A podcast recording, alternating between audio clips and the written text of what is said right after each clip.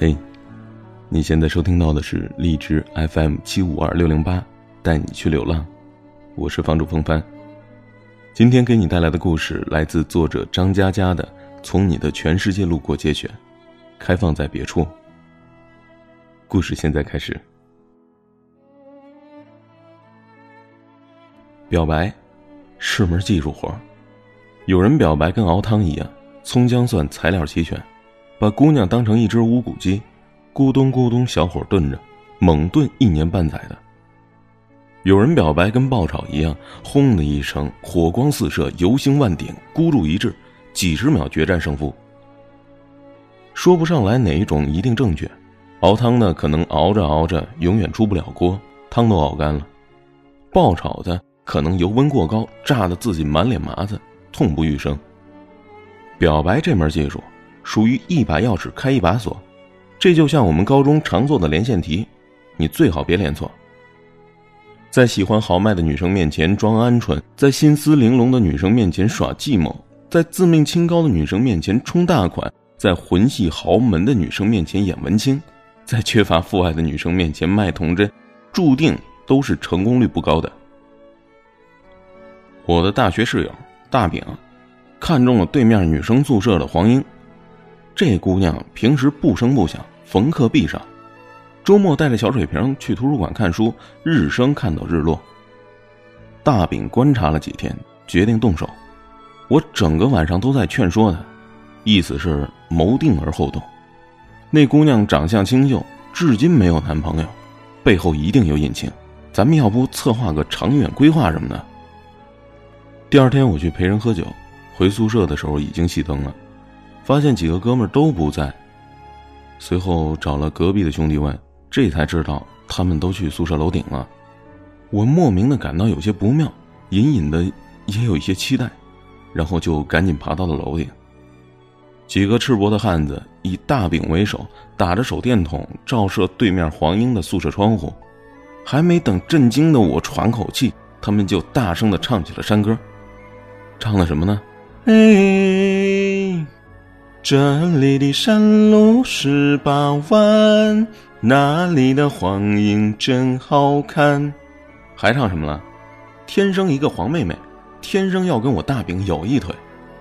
还接着唱，大饼哥哥是穷鬼，跟那黄莺最般配。听完之后，我一口血喷了出来。这种表白吧，不太好打比方，就像厨房里有人在炖汤，有人在爆炒。突然有一傻逼冲了进来，抢了个生蹄就跑。这次失败在大饼浩瀚的历史当中，只能算是沧海一粟。他很快就转移了目标，一段时间没关注他，居然真的有了女朋友，个子小小，名字叫许多。许多对他是百依百顺，贤孝优良，让兄弟们是跌破眼镜，非常羡慕。大饼得意的说。这是黄英的室友，你说巧不巧？可后来出了桩奇怪的事儿，学校传言黄英欠了别人一大笔钱，宿舍里是众说纷纭啊。比较权威的想法是黄英家境不好，受了高中同学的蛊惑，加入了传销组织，当了下线。传销的产品是螺旋藻，绿色健康药丸。黄英给上线交了整学期的生活费，买了一大堆。问题在于他必须发展下线啊，不然无法回收。但他的口才不具备煽动性，忙活了半个月，依然是一无所获。情急之下，黄英跟班上的女生赌咒发誓，说你们交钱给我，一定会盈利。最后他直接打了欠条，假设其他女生收不回成本，那就当是他借的钱，由他来偿还。三个女生抱着尝试的念头，那就加入了。钱是交上去了。可谁也没有继续发展下线，很快就人心惶惶，大家就忍不住拿着欠条找黄英算账。那这事儿呢，越闹越大，全校区皆有耳闻。黄英哭了好几个通宵，请假回老家问父母要钱去了。让我震惊的不是这事儿，让我震惊的是，大饼跟着也不见了。他的女朋友许多接二连三的打电话到我们宿舍。找不着人，大家不知道该怎么解释呀，所以就索性不见他，最后将我推了出去。我们约在了食堂，在食堂里，电视上正放着《灌篮高手》，许多在对面一片沉默。打的几道菜由热都变凉了，我一直絮絮叨叨的说：“不会有事儿的。”许多低着头就问我：“大饼喜欢的还是黄英吧？”我听说他去筹钱给黄英了，我脑子嗡了一声。虽然跟自己没关系，但是有一种想死的感觉。许多站了起来，给我一个信封，然后说：“这里有两千块钱，你帮我给大饼，他不用来还我，也不用，也不用来找我了。”他走的时候就问我：“大饼是你兄弟，你跟我说他有没有真的喜欢过我？”我说：“可能吧。”我不敢看他，所以也不知道他到底哭了没有。后来大饼没有跟黄英在一起，他消失了一个星期，变了模样，隔三差五的酗酒，醉醺醺的回到宿舍，不再玩表白这种游戏。青春呢，总是这样，每处随意碰触一下，都是痛处。他也没再找女朋友。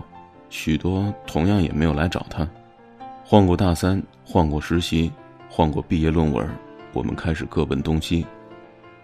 二零零五年，我经历短暂的北漂，重新回到了南京。大饼是杭州一家公关公司的总经理，他有一次出差到南京，拖着我去一家富丽堂皇的酒店吃饭，说反正公款消费都能报销，只要在公关费用限额之内就行。喝了几杯酒，他眯着眼睛就跟我说：“哎，猜猜我为什么来这儿吃饭？”我摇了摇头。他继续说：“当年我给了黄英六千块钱，他没有要。我说为什么呀？他说黄英自己解决了。我一惊，他又摇摇晃晃的说道：“那天晚上他跟我聊了二十分钟。”她找了个有钱的男朋友。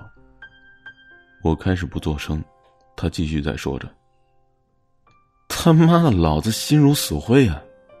毕业后才知道，他当了这家酒店老板的小三儿，每个月给他一万块钱，还答应他毕业之后就扶正。有钱人的话哪能信啊？真毕业了，老板不肯离婚，只是替他安排一份工作。”大饼神秘兮兮的凑到我的耳边说：“他在这家酒店当经理，现在是总经理了。”我问：“那他现在呢？”大饼干了一杯说：“能怎么样？继续做二奶呗。”我认真的看了他一眼，说：“你怎么知道的这么清楚？”大饼一笑：“哼，我压根儿不关心，是有人跟我说的。”结账的时候，他扫了一眼账单，嘿嘿冷笑，对服务员说：“哼，我们一共吃了三千四百多，账单为什么是五千多？”服务员脸立马涨得通红，连声道歉，拿回去重算。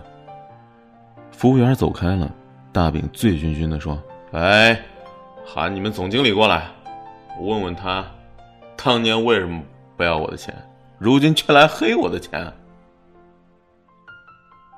我摇摇头，忙劝他：“哎，算了算了，何必呢？你何必见他呢？”大饼拍拍我肩膀说：“啊，兄弟，我听你的，这事儿就算了。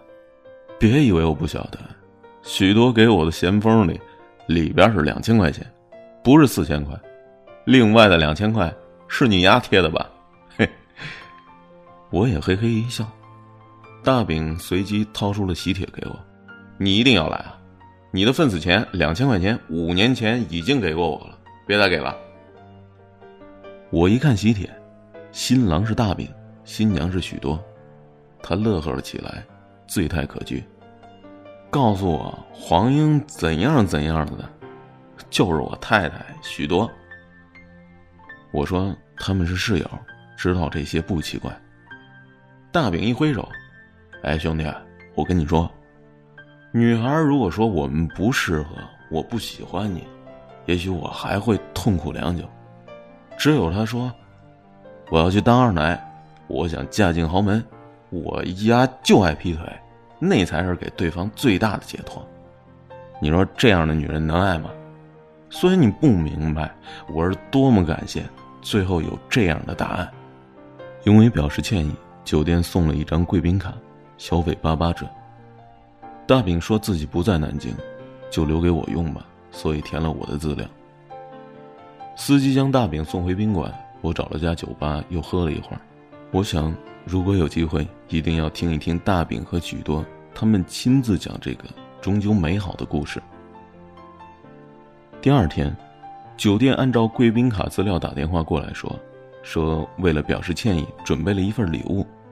我说礼物就不要了，你能不能告诉我你们现在的总经理是谁？对方报了个名字，不是黄英。我不死心呐，会不会你们总经理换了名字？哎，你想想看。是不是有个叫黄英的？对方笑着说：“哎，哎，先生，我们总经理是个男人，已经做了三年多了，就算换过名字，以前也不会叫这么女性化的。”两个月后，暴雨，奔赴杭州参加大饼的婚礼，差点被淋成了落汤鸡。我看到了许多，依然是小巧乖顺。在叙旧的时候，许多偷偷的和我说：“哎，你们去了黄英的酒店？”我点了点头。许多看着我，眼神突然有些伤感的说：“毕业那天，大家喝多了酒，我哭得稀里哗啦的。黄英就问我，为什么不同大饼在一起呢？我说他喜欢的是你。他又说了，他现在怎么样？”我说：“跟我一样一塌糊涂吧。”黄英就抱着我，然后我们又喝了好多。他说：“许多你要好好的。”我说：“一定会的。”他抱着我就一直哭，眼泪把我肩膀都打湿了。他一边哭一边告诉了我这些事情，他给酒店老板做二奶的事情。许多沉默了一下，说：“其实到现在。”我依旧挺不能接受的，他为什么要选择这样的生活？我的脑海里恍惚浮现了一个场景：柔弱干净的女孩子在学校广场的台阶上，满身冷冰冰的夜色，倔强的和男孩子说：“不要你的钱，我有男朋友。”然后它开放在别处，在这处，人们簇拥着大饼，把它推进许多，两个人拥抱在一起，笑的是如此的幸福。不管谁说的是真话，谁说的是假话，都不过是一张岁月的便签。雨会打湿，风会吹走，他们被埋进土里，埋在你行走的路边，慢慢不会有人再去看他一眼。我们走在单行道上，所以大概都会错过吧。季节走在单行道上，所以就算你停下脚步等待，为你开出的花儿，也不是原来的那一朵了。偶尔惋惜，然而不必叹息。雨过天晴，终会有好天气。世间赋予我千万种满心欢喜，沿途竹枝怒放，全部遗漏的不要紧张，得你一只，配我胸襟就好。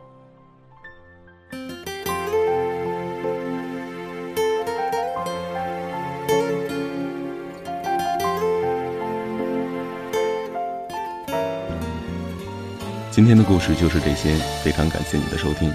如果说你每天都想听到风帆的声音的话，就加我的个人微信吧。假若时间倒流的汉语拼音全拼，假若时间倒流，我会在这里一直等着你。我要多得自己，更加多谢你，你将我磨成你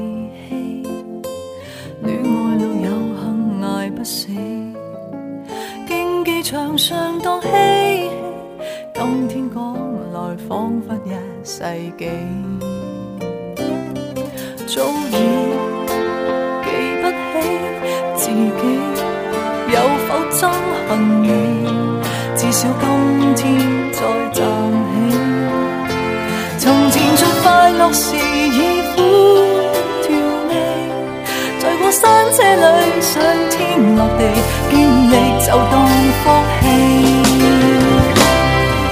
我无情我。